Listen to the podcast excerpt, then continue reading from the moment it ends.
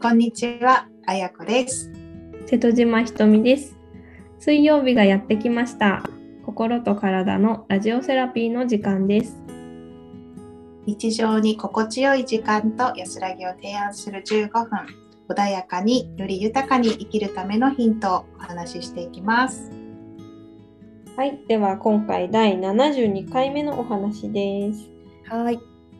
えー、と今回はですね、環境の変化にもがいているときはというテーマでお話ししていきたいと思います。お願いします。はい、お願いします。なんか5月も最終週だし、ゴールデンウィークはなんとかね、終わって、その後の1週間もなんとか終わって、2週目、3週目ってなってきて、こう時期的にこう新しい環境にの中で新しく始まる人間関係とかねそういう、うん。なんだろう全てのことですよね。そそれにねなんか苦しんでるっていうよりはこうもがいてる、うん。っていう状況が今もしかしたらあるのかなと思って自分自身ももしかしたら職場でとかねあるかもしれないしお子さん持ってる方だったらお子さんの環境の変化についてあるかもしれないしっていうのでちょっとここをね話していこうと思ったんですけど、うんうん、なんかこう環境に慣れなきゃとかなんかこうどちらかというと自分の気持ちよりも外側の方に合わせていくような時期かなって今すごい思うんですよね。うん、割とね、うん、なんか比べなくてもいいのに比べちゃったりとか。うんやっぱり今ねこの時代になってきてるとはいえども集団の中にいる自分っていうのもいると思うので、うんうん、そんな時に何て言うのかな変わる自分が変わらなきゃみたいな風に思った時にそれがこう苦しいっていうイメージがあるのかそれとも楽しいっていうイメージこう楽しいっていうのかなこう期待できる自分変わった後の自分が、うん。まあ、喜びに満ちてるとかねそういうイメージがあるのかでこの時期の過ごし方って変わるんじゃないかなと思います。うん。うん。まあなんとなくなんですけど私も感覚でね話をするのでちゃんと 言葉がついていかない説明にはなっちゃうんですけどうん例えば何かな？じゃあなんか職場で上司が変わったとかね新しい上司のなんか今までとこう違うみたいな話し方とか伝わり方とかねあとは仕事の仕方とかが違うってなった時になんか私たち日本人って多分その人に合わせよう合わせようって努力するのが自然だと思うんですよ。うん上司だしね。うんうん、でももしその人が上司じゃないとしたらうん。うんもしその人が会社の人じゃないとしたら、うん。うん。ただすれ違う人だとしたらっていうふうにちょっと一回あのみんなの肩書きを外してみるみたいなのを、うん。私はこうやる時があって、へえなんか肩書きから見てたりするんだよね。うんすごい私もそれがあって深くあって例えばなんか学歴がある人とかお金をすごい稼いでる人とかってこう上に見がちなんだけどみんな一人の人間で、うん。うん別に何て言うのかな。ただそこにいるだけなんですよね。うん。うん、だからこう自分の捉え方次第でその人の見方が変わると自分に対しての見方も変わるので、うん。うん、なんかそのワークとしてその人のね肩書きを外してみるみたいなのが私はおすすめかなと思ってます。うんなるほど。で私ずっと幼稚園にいたので例えばじゃあお子さんだったらうんなんかね例えば なんかお母さんたちってこうやっぱり子供を初めて預けるとかっていうね新しいとこに預けてなんかいろんな、うん、ことが聞こえてくる。で噂話になったりとかもするんですよね。うん。なんかあの子がすごい乱暴だとか例えばね。うん、なんかあの子は好き嫌いが多いらしいとかなんかあの子は先生に可愛がってもらってるとかなんかわかんないですけどなんかいろんなそういう本当じゃない真実じゃない情報が耳に入ってきたりもする時期だと思うんですよ。うん、ってなった時にまあ私も幼稚園に勤めていた側なのでそういうなんていうのかな。あのフィルターは絶対通さないっていうのがもちろん規則だったんですけどみんな一人一人子供なんですよね。ただただそこに集まってきてる子供たち。だから一回そのなんだろうあの子はいじめっ子だみたいなね例えば、うん、そういうふうに見ているからそういうふうに見えることってあると思っていて。あるかもしれない。うんうん、でも親だったらね普通にそれは自分の子供を守りたいし、うん、なんだろうね、苦労させたくないし傷つけたくないしみたいなの思いがあるのは当たり前なんですけど、なんか逆にそれをした方が私は安全で快適なこう人間関係を作っていけるんじゃないかと思ってて、うん、うん、すごくなんだろうな幼稚園の時にねやっぱり保護者の方からこう、相談を受けることも多かったんですけど、うん、なんかそこがもしかしたらヒントかなってうん、いうのがすごくあって、うんうんうんうん、でもそれをそう考えないで見てくださいとかは私は言えなかったんですけど立場上ね、うんうん、でももしその子が、じゃあ全然なんだろう。いじめっ子じゃないしすごいどちらかといえば内気な子だしみたいな目で見たら多分一日の生活その子のことの見え方が違うと思うんですよね。ね、あとは今だとこう、ね、発達とかのことでねすごい悩まれる方もいっぱいいらっしゃるんですけど、うんうん、なんかそれも子どもの成長の度合いの一つとして見ることができたら、うん、まだその年齢では判断するのが難しかったりもするし、うんうん。うんうん、なんか親がねやっぱりこうフィルターをかけないっていうのは本当にいいかなと思うんですよね。うんうんうんうん、確かに。うん、なんかそういうふうに言われたらそういう目で見ちゃいます、ね、うんそうそう。なんか人間ってさそうなんだよね。心理学とかでもよくやると思うんですけどじゃあ想像しないでくださいって言われて、うんうん、赤いバラを想像しないでくださいって言われた時に、うん、絶対そこにイメージ出てるんですよ赤いバラが。わかります。そう。だからなんだろうな。それは普通に自然なことでうんうん、もうそれをただの情報として受け取って自分の中でも消化しちゃう同時に、うんうん、みたいな感じで、うんうんうん、私だったらなんかあそう思ってる人もいるんだみたいな。でも自分の感覚としてみんな素晴らしいなんだろう才能を持った一人の子供たちの集まりだしって上書きしちゃうのそこで、そうするとみんな素晴らしい何かを持ってるっていうとこにフォーカスできるようになるし、うんうん。うん、確かに1人が思うことでやっぱり2人3人ってその思いが増えてったりもするし、うんうんそれこそなんかね集団の集合無意識みたいなとこもあると思うんだけどなんかねそこ、うん、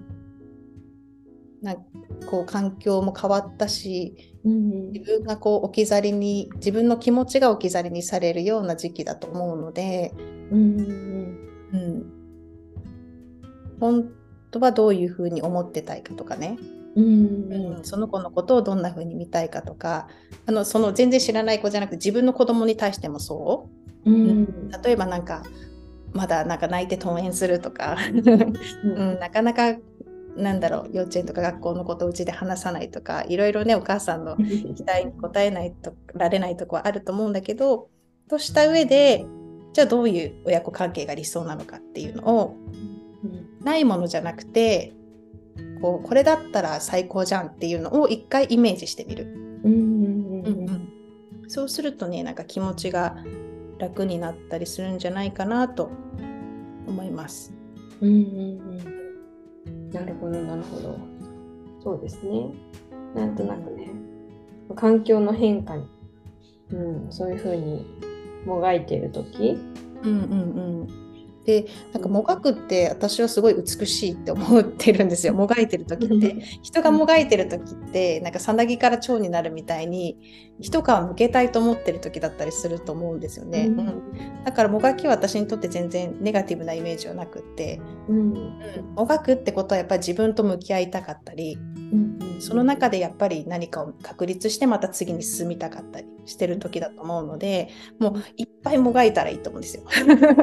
うんただその中でどこにやっぱりあのフォーカスっていうのかな意識を向けるか、うん、ないものに向けるのか悲劇のヒロインになりたいのかそれともあるとこに向けてこう期待する未来とかねなんか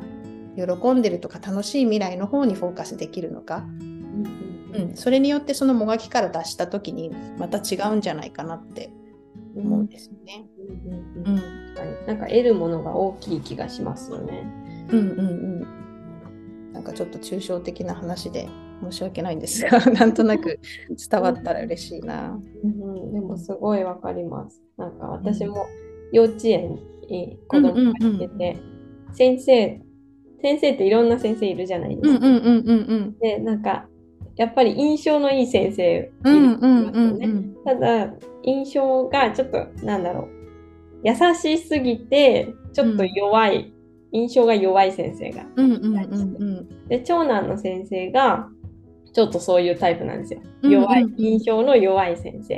でなんかお友達のお母さんとお話ししてて、うん、その先生のお話をしたことがあるんですけど、うんうん、なんかそのお友達のお母さんはちょっとネガティブに捉えてた。でもなんか別に私その幼稚園の先生ってみんないい先生だと思ってるんで、うん、うん、なんかその先生はその先生でいいところってあると思ってて、でその先生のクラスになったんですよ上の子が。うんうん、でそれでちゃんとその先生と接する機会になったので、お話ししてたら、うん、なんかやっぱりなんか安定感のある優しい先生で、確かにそ華やかさはないんですけど、元気な感じではないんですけど、うん一人一人のことを見てくれてる先生だなっていう印象を私は受けたので、うん、なんかフィルターってやっぱいろいろあるなっていうのをね、うんうん、思いましたね。ああすごい分かりますね。すごいいい例ですね、うん、本当にそうだよね。なんか子供が大きくなっていくとうちも一番上は高校生なんですけど、うん、親ともそんなに関わりがだんだんなくなっていくのでそういう一言が大きくなってくるんですよね。どっかから入ってくる一言が。確かに。あの子らしいよみたいな、うん、で私はあんまりそういう話を聞くのが好きじゃないっていうふうにも設定してるのであんまり私の耳にあんまり入ってこないんですけど、なんかやっぱり入ってきた時に、やっとしないわけではないんですよね。うん、そうですよね、うん、正直そうじゃないですか親として。うんうん、でもとした上でなんだろうやっぱりこれが今情報として入ってきるの来てるのは必然だし、きっと必要があるから、うん、これが今降りてきてるからどうやって自分でこう生かしていくかみたいな感じですよね。うん、だから料理で言ったらなんか人参とじゃがいもここにあるけどみたいな。でも自分で料理するのは自由じゃないですか。うんうんうん、だからそんな感じ？もうどう？それが聞こえてこないようにしたかったら本当に意識を向けないことが一番なんですけどそれでもやっぱりね、うん、入ってきますよ、ね、入ってくると思うので、少なからずやっぱその時はなんかこの情報をどうやって自分で生かしていこうみたいな風に、うん、持っていけたら何て言うのかな？例えばなんかそれがあんまり良くないことだったらあ自分の中にもこういう面があるんじゃないかって振り返ってみたりとか。あなるほど、うん、もしかしたら自分の子子供もこういうふうに見られてるのかもしれないとか、うん、なんかこう一回置き換えてみたりとかして、うん、そしたらなんかね一回こうなんかやってみると不安って結構シュッとこう浄化されたりするので、それを悶々とああの子が来るみたいな あの子となんか一緒だみたいな風になるとずっと悶々しちゃうと思うので一回自分で自分の捉え方だし、うん、で活かせるよっていう風にね、うん、思うこともいいかなと思いますがいかがでしょうか？うんねなんかね、うん、その捉え方って自分で自分でしかわからないじゃないですか、うんうん、他の人とそんな捉え方の話はしないと思うので、うん、いやなんかすごいいい話だなと思いました。うんね、なかなか人と話せることでもなかったりね。なんか近い関係だともっと話せなかったりもすると思うので。ね、一回振り返ってみるのもいいかもしれませんね。うんうんそう。なんか心配はね心配しか生まないしそういう未来しか生まないと私は思ってるので心配してる時間はすごい無駄だと思ってる人なので、うん。うん、としたらじゃあとした上でどうなりたいかみたいなやっぱりそこ、うん、ですかね。はい。はいぜひね参考にしてみていただけたらなと思います。ありがとうございます。はい、ありがとうございます。では今回もチャネリングメッセージ、あやこさんお願いします。はい。じゃあ、今日はどうしようかな。なんかじゃあ、その人間関係でうん不安が出てきた時のメッセージにしようかな。うんうん、お願いします。あ、カードが今日はね、飛び出してきた。はい。ユニバース、おー宇宙ですね。うん不安が出てきた時は、宇宙のカードが出ましたけど、ひとみさんどうですか？宇宙か。うん。不安が出てきたときは、うん。そうですね、なんか宇宙で考えたら、うん。不安は本当に小さい、うんちうんうんレベルなので、ね。そうだよね。う。そうんなんか他に視点を向けてみるうんうんみたいなことかなっていうふうに思いましたね。うんうん。いいですね。すごいいいですね。本当宇宙レベルから見たらね、小さすぎて見えないぐらいだと思いますからね。すごくいいと思います。私のメッセージとしてもそうですね。宇宙にお任せしましょうとか、うんうん宇宙に委ねるっていう感じでね、もう守られてるから大丈夫みたいなメッセージもあると思います。うん、うんなるほどなるほど。はい。そうですね。なんかなかなかこう自分で解決できないことも多かったりしますもんね。うん、そうなんですよね。うんうん。うん、悩んでも。しょうがないことね。そうなんですよ。だからその時間を想像の時間に私は使ってほしいなと思っていて、うん。どうなってたら最高の人生かとかそうするとちょっとテーマが大きくなっちゃうんですけど、うん、明日どうなってたらいいかなとか。朝はこんな感じで帰ってきたらこんな感じでとか。うんうん。そんな近い未来のことでいいと思うので、うん。うん、ちゃんと自分が想像する力をもっと磨くとかね、うんっていうところも大事だと思います。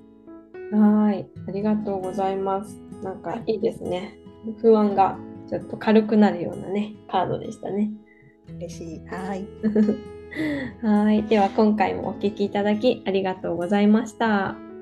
今週も幸福感で満たされた1週間をお過ごしください。それではまた次回お会いいたしましょう。